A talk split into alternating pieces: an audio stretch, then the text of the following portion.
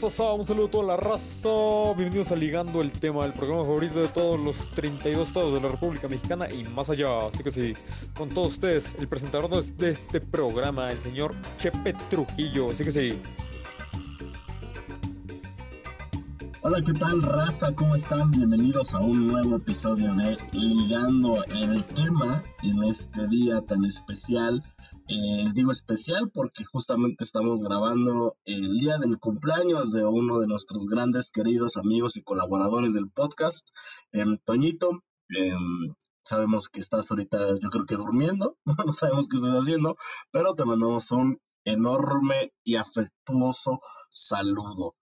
Y bueno, con eso dicho, entonces permítanme introducirles a los compañeros, amigos, caballeros que van a estar conmigo en esta edición. Eh, Pablito. Hola, hola. Eh, un saludo a todos los que nos escuchan. Hoy domingo 4 de abril, que se está grabando este programa, es cumpleaños de Toño. Te mandamos un abrazo, un besito. Eh, te queremos mucho, mucho, mucho. Y espero que disfruten este podcast. Un saludo a ti, Chepe. Un saludo a Quintana que ahorita vas a presentar. Besos.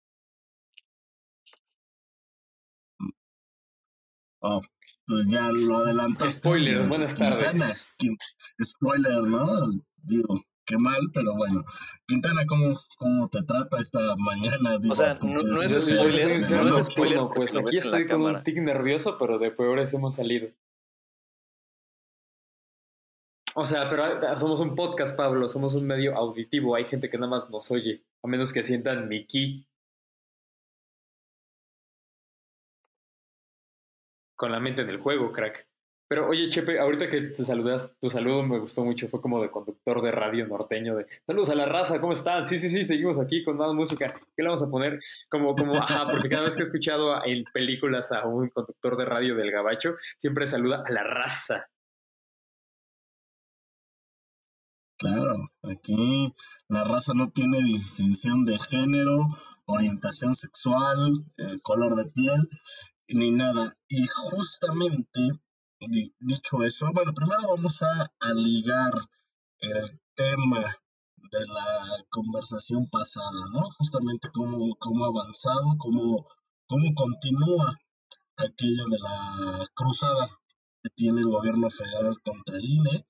Y pues no ha pasado más que los berrinches de, de Salgado Macedonio, ¿no? Convocando a movilizaciones en, en Guerrero y todo este rollo, porque eh, el COVID no existe, ¿no? El COVID, eh, bueno, la COVID no existe. Entonces, em, pues, lamentable, no sé si ustedes tengan algo que comentar acerca del tema de la semana pasada, Pablito, que tú no estuviste.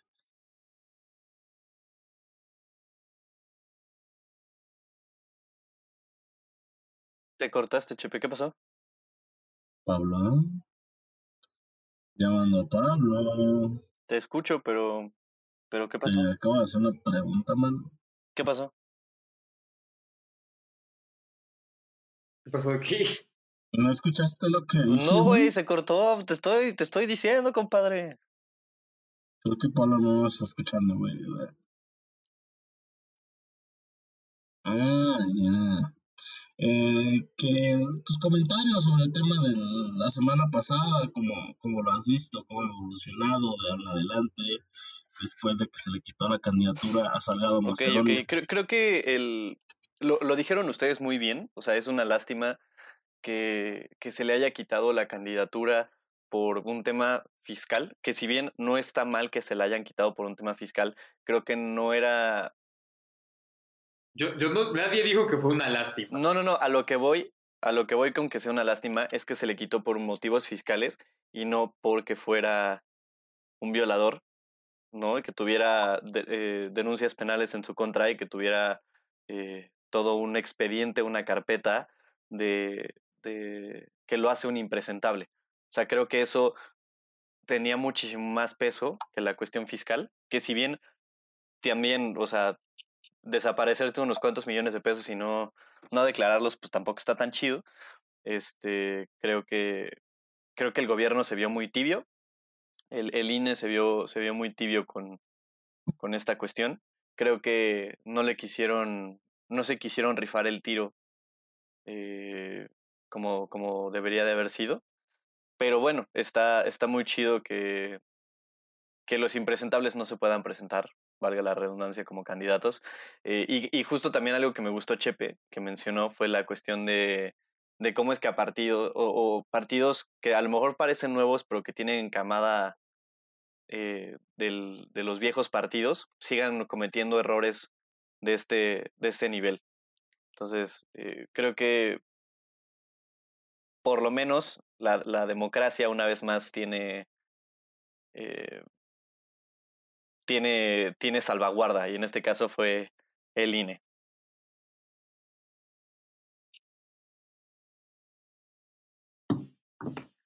¿Tú me quieres decir que hoy no aplica el meme de Pat Mecon y así es como muere la democracia, con una gran serie de aplausos? Así es, este, este, esta vez no aplica.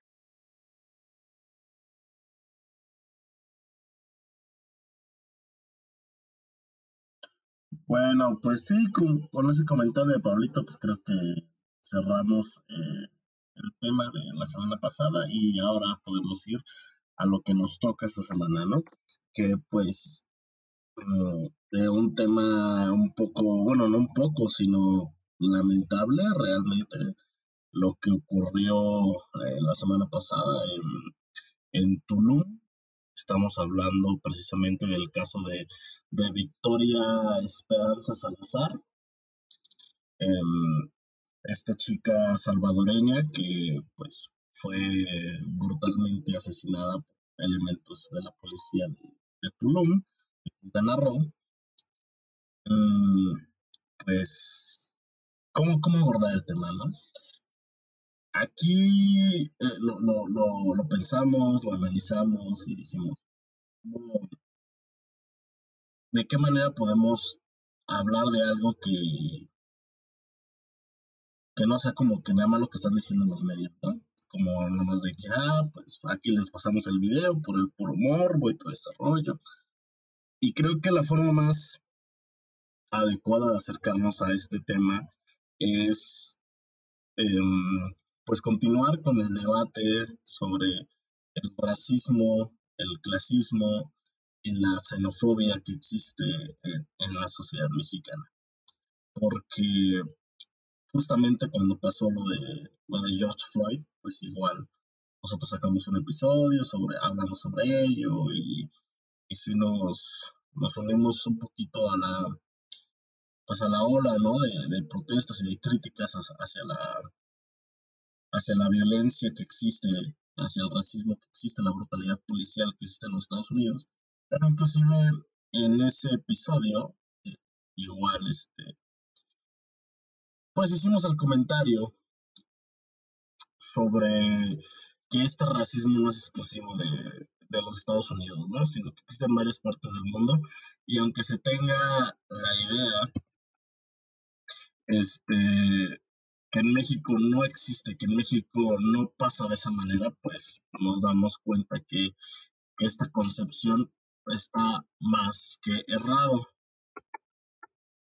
Porque mm, recuerdan el caso de Giovanni, de Giovanni el, albañil de Jalisco, que también fue asesinado por policías, ¿no? Simplemente por no traer cubrebocas y ahora pasa con con Victoria que por alterar el orden público en las calles de Tulum. Con, con esta pequeña introducción sobre el tema, pues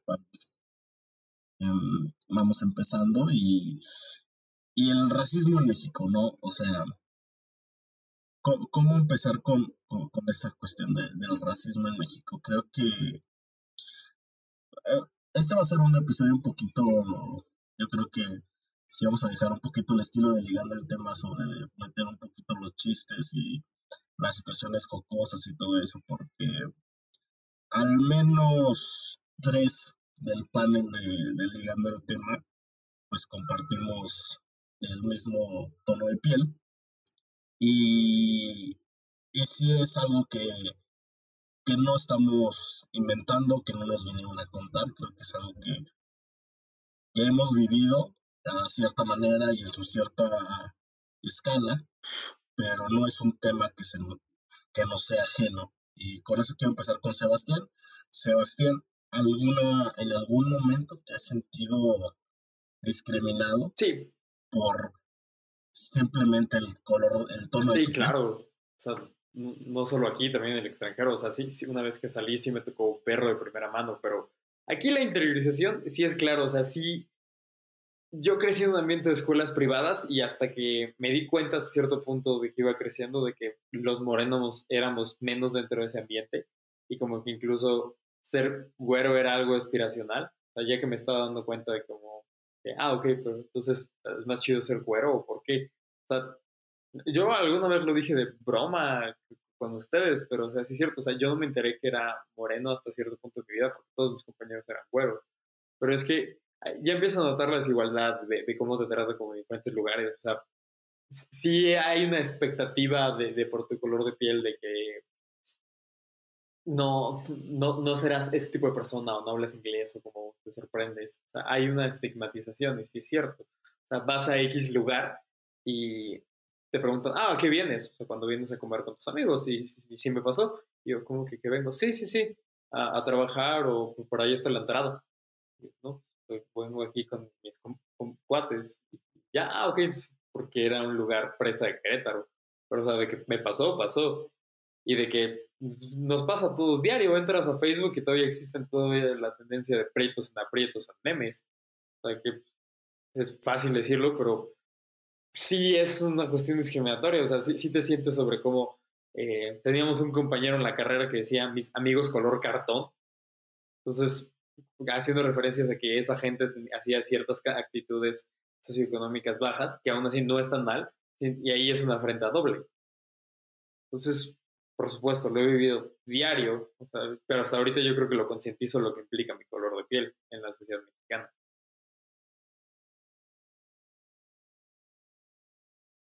Sí, y, es este complicado, por ejemplo, como bien lo, mencionas, ¿no? Hay muchas cosas que tenemos interiorizadas, o sea, que, que por la misma sociedad y la misma, la misma educación que, que llevamos, son cosas que, que luego ni te das cuenta, ¿no? Luego, este, cuando, yo siempre pongo este ejemplo, ¿no? Cuando en la primaria hacían la pastorela y todo este rollo, pues siempre a quien elegían como Los Ángeles, a quien elegían como María y José. Sí, o sea, eh, eran cuestiones muy que como muy desde, desde pequeño, o sea, tú, no podías ser, tú eres moreno, chaparrito, medio gordito, tú no puedes ser José. Eh, eh, ¿Eres Baltasar o eres, eh, o, eres peregrino? Ajá. Ajá, o sea, sí te, o eres peregrino, o eres este un guardia, o no sé, o sea, eres el árbol 2, ¿no? O sea, no sé, son, son cuestiones que, que desde, desde pequeños, pues, pues se van, se van, se van instalando en nuestra, nuestro, en nuestro imaginario colectivo, ¿no? Entonces, pero volviendo un poquito al tema de, de Victoria, pues tenemos la situación de ya salvadoreña, migrante y tenía el estatus de refugiada.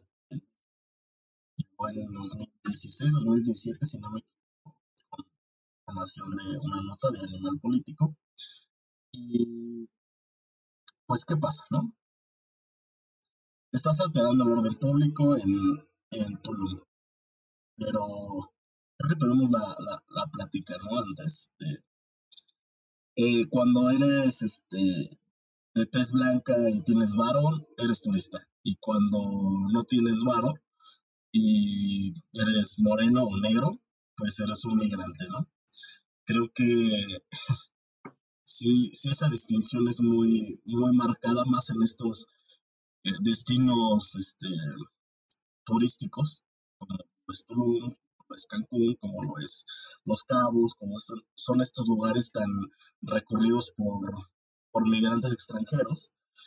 Y pues todos, todos conocemos la historia de alguien que, que ha ido a alguno de estos sitios y siempre, y digo siempre, yo sé que está mal generalizar. Está mal generalizar, pero pues dime cuántas veces no has ido a, a, alguna playa o algún lugar, algún sitio que sea eh, lugar de vacaciones y no hay por ahí un, y perdón por lo con cómo lo voy a decir, pero por ahí, pero existe por ahí un gringo borracho haciendo desmadre y nadie le dice nada, ¿no?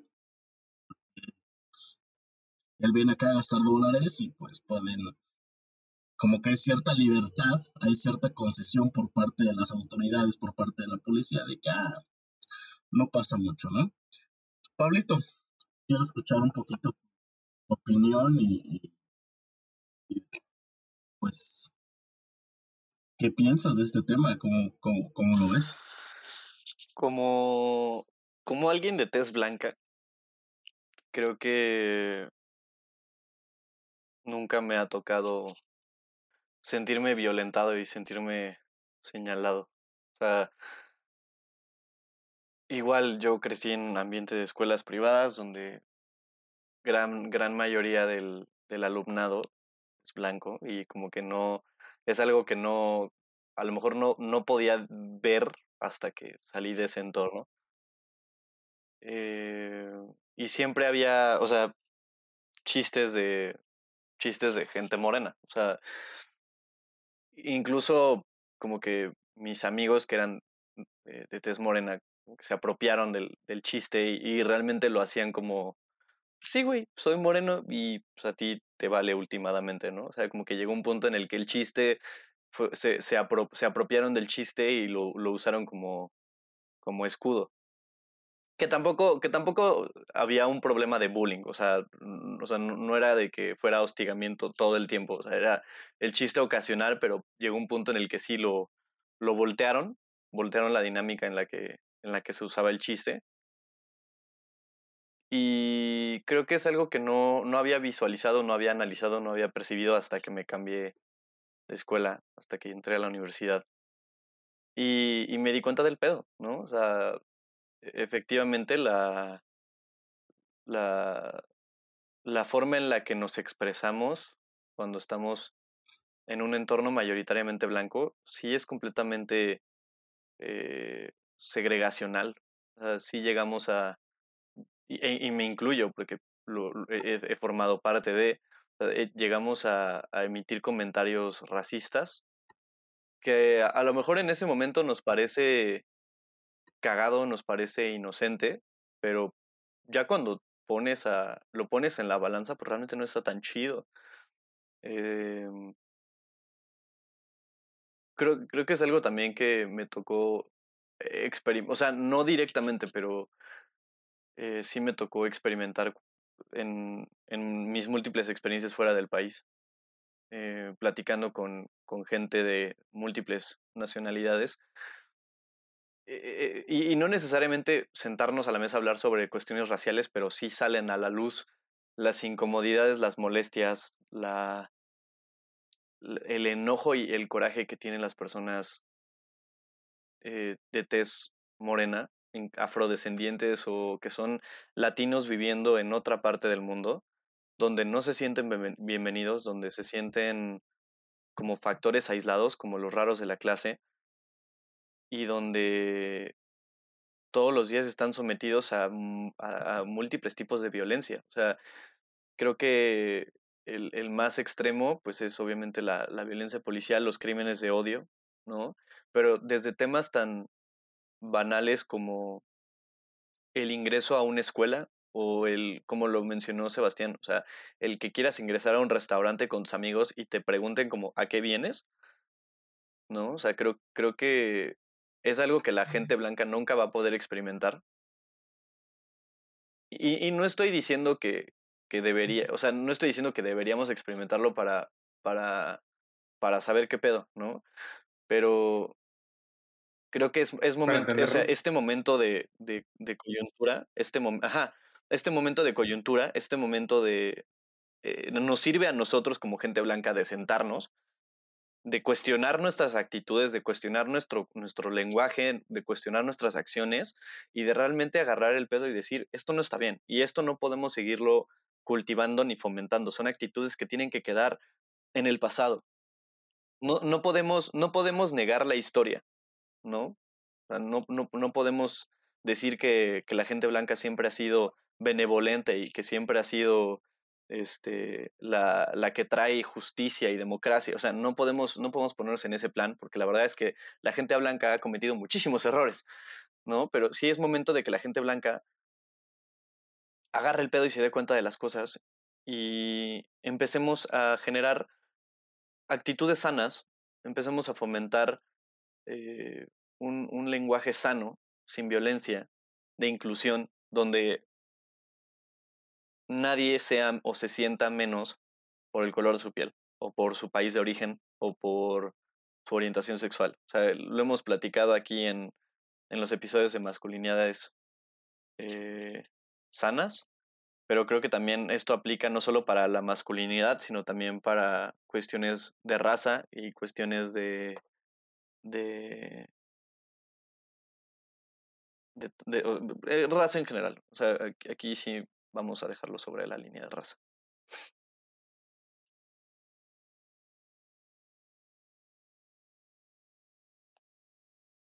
Y mira, hay algo, hay algo importante en el, en el caso de, de Victoria, que es este, sí, e, el, origen, ¿no? O sea, de, viene de El Salvador y, y cuando alguien le pregunta si en México existe la xenofobia, la xenofobia ya sé que es el, este, como odio hacia la persona por su lugar de origen, o sea, de que no eres de mi país, entonces... Te odio.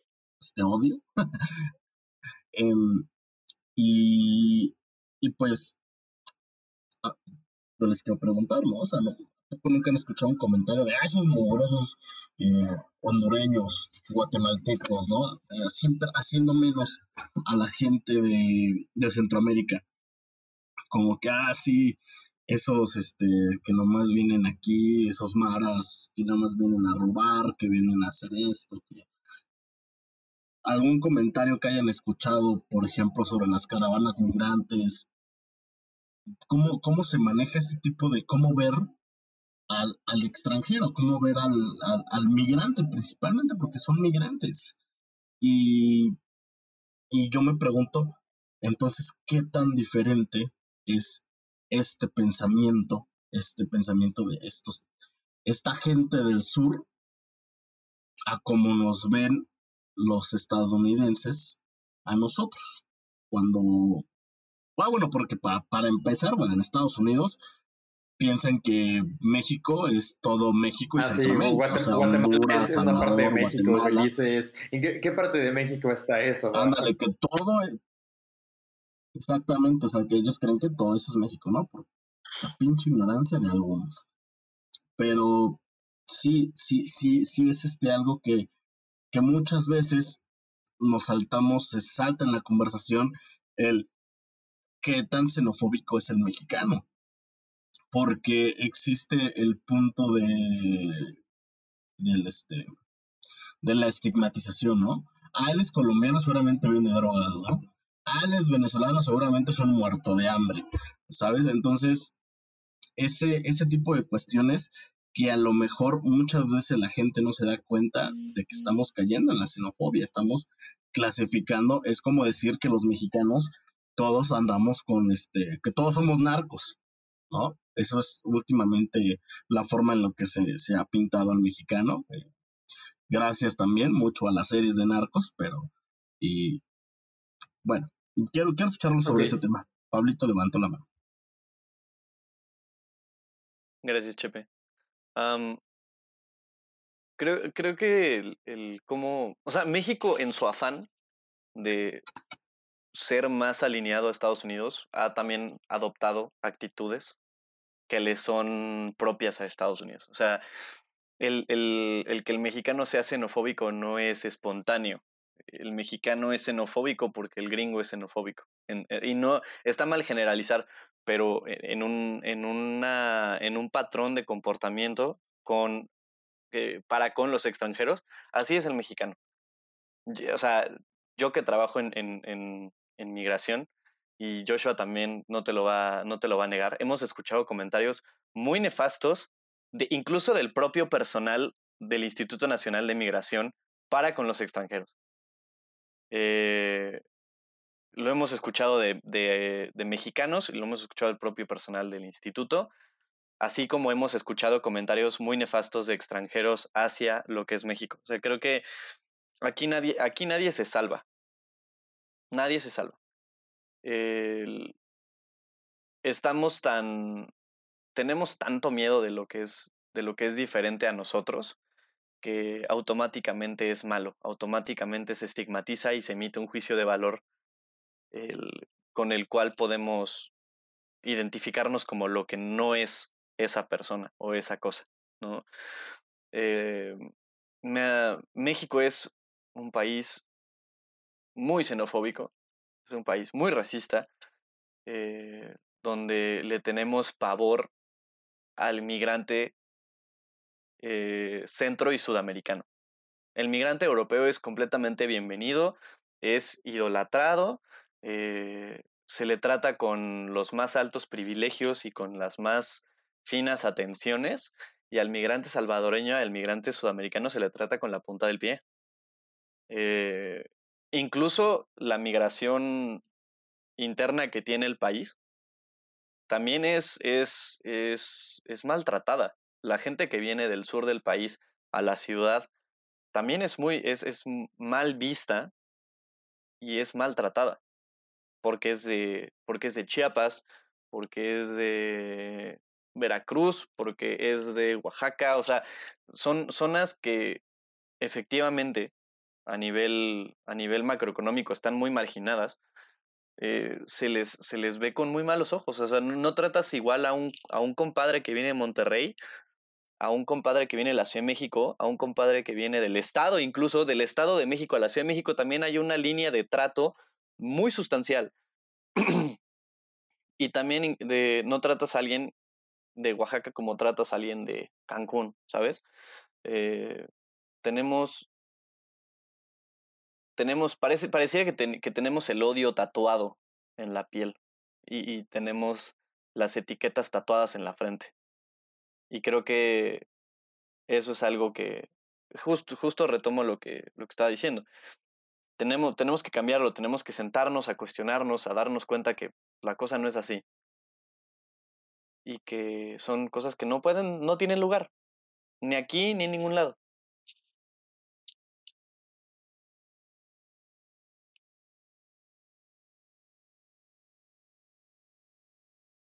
Sebastián.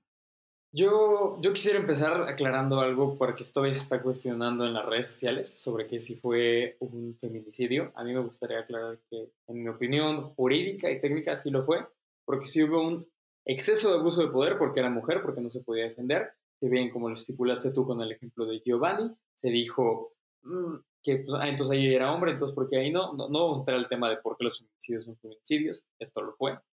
Ahora, relativo a todo el caso, Pablo lo dijo bien, como dice muchas cosas.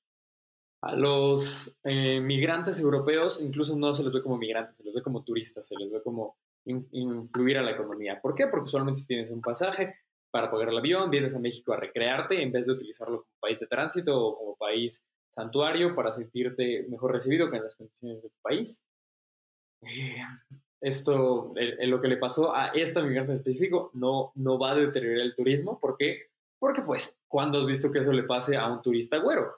Y ahora, en la comparación que hicimos eh, de lo que pasa aquí con la brutalidad policíaca, y es que no, no, sé si llamarlo crimen de odio específicamente, lo que pasa es que es extraña la dinámica que, que ocurre sobre la brutalidad policíaca, porque en Estados Unidos, eh, me parece que el censo ya me corregirá, es que 7 de cada 10 policías son eh, caucásicos. Entonces, ahí estamos, pero aquí en México debe ser una relación casi 9 de 10. ¿Qué te gusta, Chepe? De que 9 de 10 policías son morenos. Más o menos. Más o menos. Y es que, o sea, entonces sí somos morenos golpeando morenos. Y es porque aquí el, el racismo está interiorizado de una manera diferente. O sea, el racismo es de que, ok, yo, yo te puedo hacer esto a ti porque sé que eh, es de, qué calaña eres porque eres como yo y que no va a haber repercusiones porque no te está protegiendo esto de que, ah, si no eres güero, no, no tienes a nadie detrás, ¿sabes? O sea, sí existe esta de que por tu color de piel estás vulnerado porque eh, hay una correlación socioeconómica de saber que no tienes esta, este privilegio económico que, que protege a los demás. la implicación en México es esta y muy clara. Si eres güero, existe la tendencia a que sea, te tengas una capacidad económica de X clase y que pertenezcas a este grupo social. No, siempre está relacionado a excepciones, claro, pero la tendencia está ahí. Oxfam lo dijo bien en su estudio, no precisamente con esto. Oxfam lo que dijo en su estudio por mi raza hablará eh, la desigualdad, que lo citamos la última vez que hablamos de este tema, en el tema de Floyd, fue que, ok, 25.7 de las personas mestizas y blancas alcanzaron ocupaciones como empleadas o en la clase de servicios frente a 10.4 de las personas indígenas y 13.4 de las personas negras y mulatas.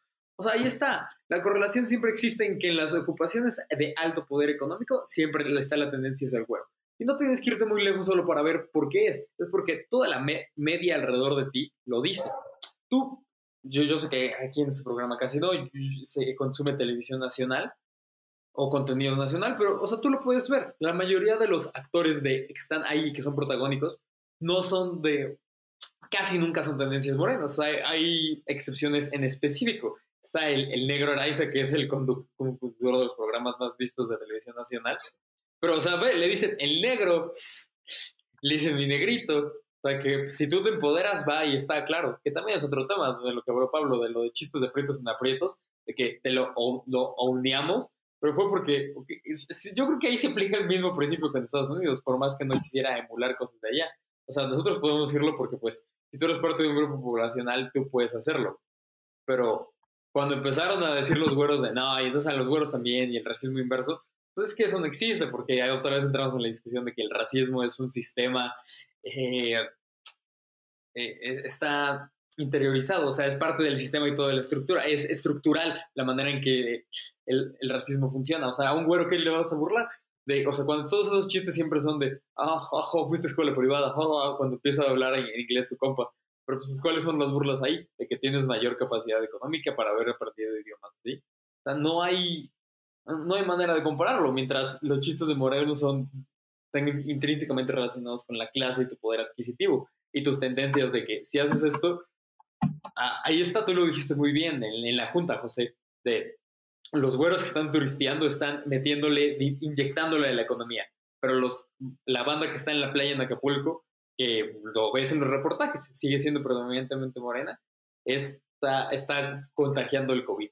Entonces, a mí sí me puede mucho este tema, o sea, y que te digan que en México no existe el racismo porque somos clasistas, pues nada más tienes que ver dónde está la relación económica de quién están en los puestos. Que el, que me salgan los comentarios con, no, pero es que yo tengo un amigo que sí es moreno y está en este puesto, ahí, o sea, yo te creo, las excepciones confirman a la norma, pero es que la tendencia está ahí. O sea, la relación económica de poder está en que usualmente la gente güera está en los puestos económicos de, y eso no solo es por cómo lo percibimos, es por cómo la media te lo presenta. Y, fíjate que, caonado al, comentario que hizo Pablito sobre los comentarios que he escuchado en, el Instituto Nacional de Migración y todo este rollo, pues sí, sí va un, poquito sobre la capacitación de los, los servidores públicos, ¿no? Me, refiero principalmente a los policías que, pues, que asesinaron a, a Victoria. ¿Qué capacitación puede llevar esto, estos sujetos para...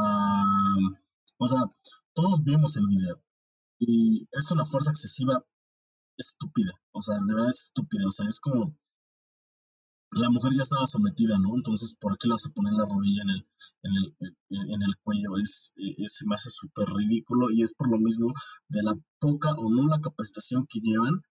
Y, y yo puedo estar y yo puedo sospechar de... Se enseñaron de esa manera al momento en el que le escucharon el acento. O sea, es, la escucharon hablar y dijeron, ah, esta es... Esta es migrante, ya nadie le va a importar. Esta es de Centroamérica, ¿no? Ajá. ¿Quién me va a hacer su embajada? O sea, te puedes pasar de lanza, ahorita la llevamos a la estación migratoria. Ajá, entonces sí, sí es una cuestión que, que inclusive pues también la, la, la, hemos vivido, ¿no? Principalmente, pues, nosotros, el Morena, porque ¿Cuántas veces no te han detenido a ti? Bueno, a mí me han detenido en el coche porque parezco una persona sospechosa. Dime cuántas veces has transitado en la, por la noche en tales colonias, por ejemplo, fuiste a una, fuiste a una fiesta en tal lado, ¿no? Entonces atravesaste Polanco. ¿Y cuántas veces las, este, las patrullas no se te quedan viendo y no se te, se se te emparejan para ver quién eres o, o te llegan a detener por motivos de una revisión de, este, ¿cómo se llama?, de rutina. Porque a mí me ha pasado, me ha pasado más veces de las que, las que quisiera contar. Y justamente a ti, si se te, si se te, se te ponen al tiro, si te dicen tranquilo, que ocultas, que no sé qué tanto. Y, y lamentablemente me ha tocado estar acompañado de un amigo o un compañero este, de piel blanca en el que el trato es completamente distinto. Buenas noches, este joven, ¿cómo está? Eh, ¿Para dónde se dirige todo este rollo? Ah, claro, no, pasa nada, adelante, siga su camino. Entonces, claro que sí, claro que, que, que esta, este, esta capacitación, si existe, pues es súper deficiente y yo estoy casi seguro de que no existe una capacitación real sobre, sobre los elementos de seguridad pública principalmente en cuanto en, cuanto en temas de, discriminación, en temas raciales. Porque a ese es moreno, ¿no? Ese seguramente hizo algo, ¿no? Ese va a correr, él, él, es moreno, flaco, bla, bla, lo que quieras, y va corriendo en la calle y seguramente es ratero, seguramente le robó a alguien. Entonces, te digo, son, son cuestiones que, que a veces dices, ¿por qué? O sea, ¿por qué por mi color de piel yo soy, resulto ser un principal sospechoso? ¿O es más grave, es más grave lo que yo esté haciendo que lo que, esté, lo que haya hecho alguien de, de piel blanca, ¿no? Pero son, son temas que, que quedan a, a la reflexión, que que lamentablemente otra vez estamos presenciando un caso en México de, brutalidad policial que, que son que resultó en imágenes pues la verdad este pues horribles una, unas imágenes horribles pasamos del, del, no puedo respirar de, George Floyd a, a posiblemente escuchar los lamentos de, de Victoria. Creo que y, que no ha tenido el eco suficiente, ¿no? O sea, creo que, en muchos lugares solo fue una nota de dos días y, a lo que sigue. Entonces, son cuestiones que no podemos dejar de lado. Entonces, me gustaría escuchar sus conclusiones sobre el tema. Empiezo con Sebastián a, mí me tiene mal y, o sea, es algo que he notado más en los últimos años. Pues, cuando lo empezaba a notar, de, pues, o sea, no hay tanta diferencia entre cómo me percibo físicamente con toda la comunidad centroamericana. O sea, lo único que me distingue es mi, mi capacidad económica, mi nacionalidad y los demás Pero últimamente, o sea, fisiológicamente a un nivel de test es, lo mismo. Pero entonces, o sea, de que pues, empiezo a analizar que aún dentro de, de eso pues, somos privilegiados tú y yo, Chepe, porque somos mexicanos, clase media, que cuentan con esa cantidad de cosas y esta oportunidad, o sea, con acceso a internet de, pero o sea, en un mal día donde, donde, te agarras una mala situación, te van a agarrar pareja. Y eso, o sea, no es como, oh, sí, entonces qué bueno que no nos va a pasar a nosotros porque somos esto. más bien, yo creo que te puede pensar de que qué tan fácil es percibir a la gente de cierta manera. Qué tan fácil es sentirte vulnerable. O sea, a ti te pasó, a mí me pasó. O sea, sí, sí sientes una mayor precariedad cuando te perciben así, pese a que los policías también son morenos. Nada más es porque yo creo que es más esta percepción de que, pese a que los dos creen que pueden sacarle mordidas, yo creo que ah, existe más la percepción de esto eres más vulnerable que esta otra persona porque este no sé de, quién pueda ser papá o cómo pueda funcionar, de quién pueda ser hijo y cómo pueda salir de ese problema. Entonces, eh, pues, a, los güeritos, pues no los toques porque no sabes de, quién pueda ser amigo y, a la raza, pues es, sácale más varo porque pues, a quién le va a pedir ayuda. Y eso pasa ah, con los migrantes. Eso pasa porque es a, quién van a acudir, qué herramientas tienen, cómo se van a ayudar. México El que te diga que México no es racista porque es clasista, vuelvo al mismo, no, no ha visto dónde están las circunstancias económicas y dinámicas de el que no haya visto que se utiliza aquí el indio como insulto, y ahí es un tema muy fuerte para cerrar. Cuando la gente dice indio como insulto, hay, hay dos personas que están mal. La, el que lo dice primariamente, pero también el que se ofende diciendo yo no soy indio, porque también ahí está reconociendo que está algo mal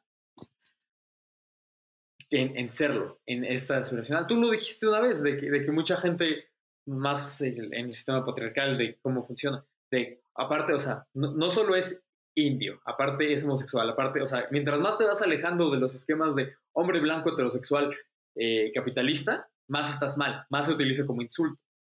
Y todas esas circunstancias se aplican a, a, esta mujer que falleció en Tulum, porque no era hombre, entonces es mucho más vulnerable. No era blanca, entonces era mucho más vulnerable. O sea, todas estas pequeñas ideas socioculturales que te protegen pues no las tenía. ¿Y por qué? Porque la sociedad nos dice que lo tenemos que percibir de esta manera. Y que, somos la sociedad nosotros. O sea, mi conclusión es que la lucha está en que tú en tu trinchera está en que cada vez que veas que existe un comentario o un precepto así, te lo cuestiones. Te lo cuestiones en cómo lo hablas con tus compañeros, cómo lo hablas con tus amigos, cada vez que hablas de un chiste, cada vez que tú eh, hagas un prejuicio sobre que la belleza, sobre, ah, es que es bonita, es como es bonita no, no, esas cosas no equivalen, porque en México sí pasa que la, la güerez es sinónimo de belleza aspiracional para la gente. Es que, o sea, sí estás como morenita, pero no como no tanto. se ve como un, defecto. Ajá, e, eres, eres morena. Tú eres morena, pero morena bonita. Así como que, perdón. Ajá. Eh, no, tú estás, pero morena bonita. No como, ajá, lo cual implica que todo lo demás moreno es feo. Mientras que te dicen, ah, sí, es como bonita, güerita. Entonces, la, manera en que percibimos la belleza sí puede estar muy relacionada a cómo percibimos el bien, porque es como, esto, está bien y esto está bonito y hay que cuidarlo, mientras lo demás no. Es duro. Y yo quisiera decirle a cualquiera que nos esté viendo que se haya sentido mal por su tono de piel, que no lo haga, que no, no está mal serlo ser forma, que no se sienta conflictuado, mexicano o migrante, no lo sé. Desde aquí nosotros lo único que podemos decir es que estamos en la obligación moral de cada día de no, no tratar a nadie diferente por su nacionalidad y entender las circunstancias que están viviendo cada uno de ustedes.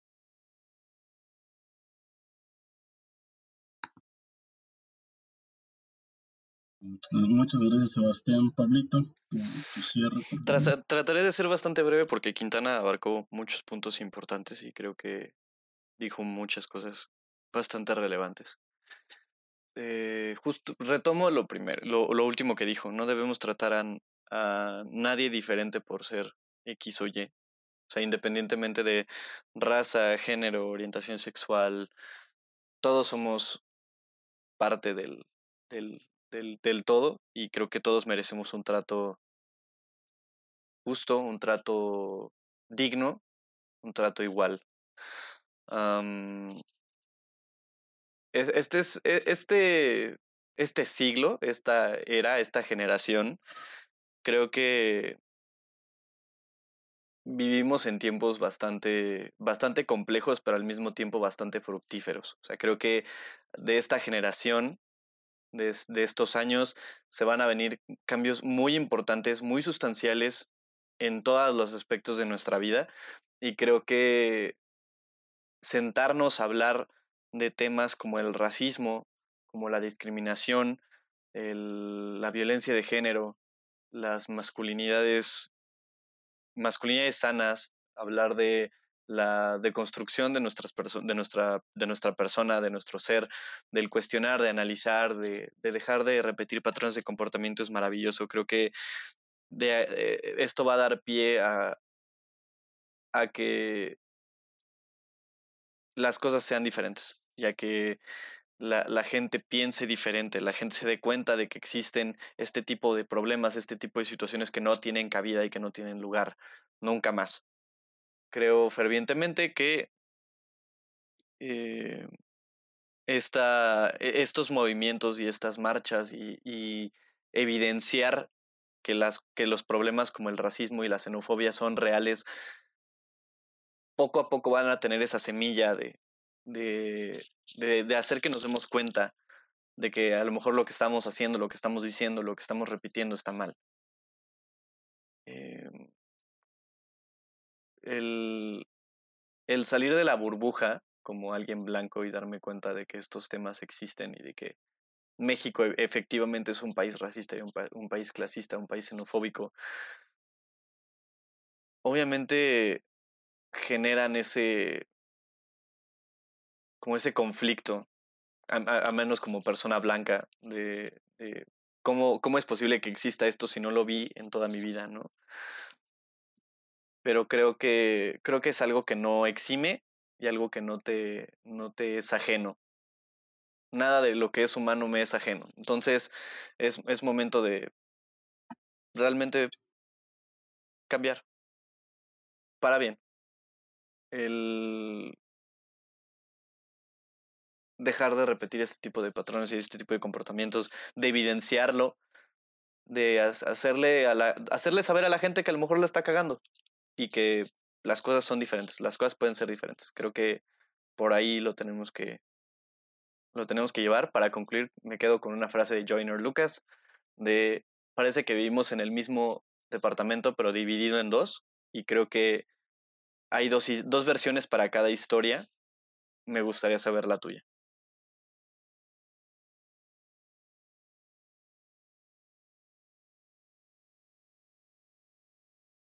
Perfecto, Pablito, pues gracias por tu comentario y sí, creo que eso, ah, yo quisiera cerrar nada más con la reflexión de veamos y examinémonos a nosotros mismos, eh, examinemos nuestras propias actitudes, nuestros propios comentarios, eh, los chistes que hacemos, porque si no, estamos exentos, vaya, digo, ¿quién, ¿quién de nosotros aquí no nunca ha hecho un chiste sobre gente del Estado de México o de otro estado, ¿no?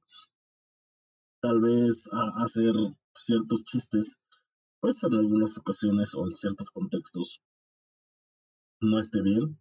Em, creo que siempre debe existir un, cierto límite o una cierta autocensura cuando reconozcas que algo no te estás pasando en la, línea y, y, sí, yo, yo quisiera dejarle esa de tarea a todos los que escuchan el podcast es analicemos, pensemos en, qué momento hemos sido eh, racistas, en qué momento hemos sido clasistas, hemos tenido algún comentario xenofóbico. Y reconocerlo es el primer paso para poder para poder cambiar, ¿no? Es como este proceso también de la, de la misma deconstrucción.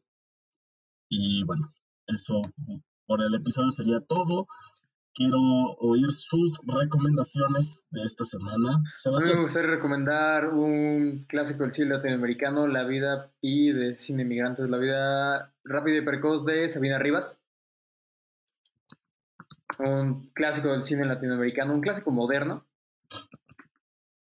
Solo que, sí, es que siempre se va el nombre, de, si es completa así la película. Pero sí, Lima se los va a dejar ahí en las recomendaciones. O sea, habla del viaje de una chica guatemalteca y los viajes y la, la vida precoz y breve de Sabina Rivas, sí. Es que esa película me puede. Es, es, fuerte el viaje que afronta ella y la sexualización que afrontan todas estas mujeres cruzando la frontera.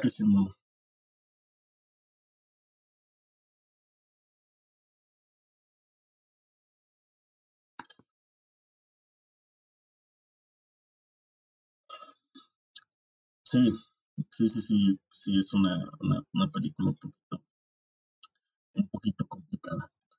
Em, Pablito, Pablito, tu recomendación.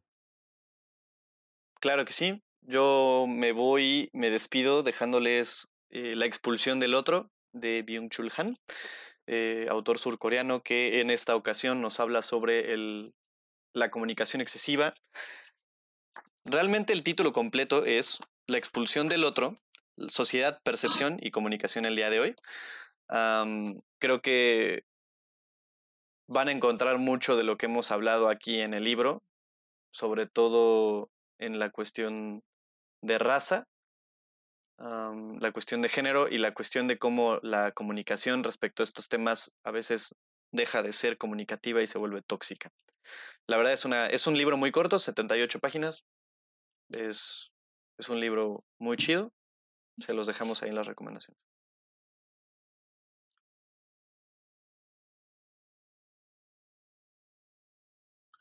Perfectísimo. Y yo pues también les quisiera dejar un, libro haciendo una reflexión sobre el tema, pero a- ayer terminé la tercera temporada de Fórmula 1 Drive to Survive.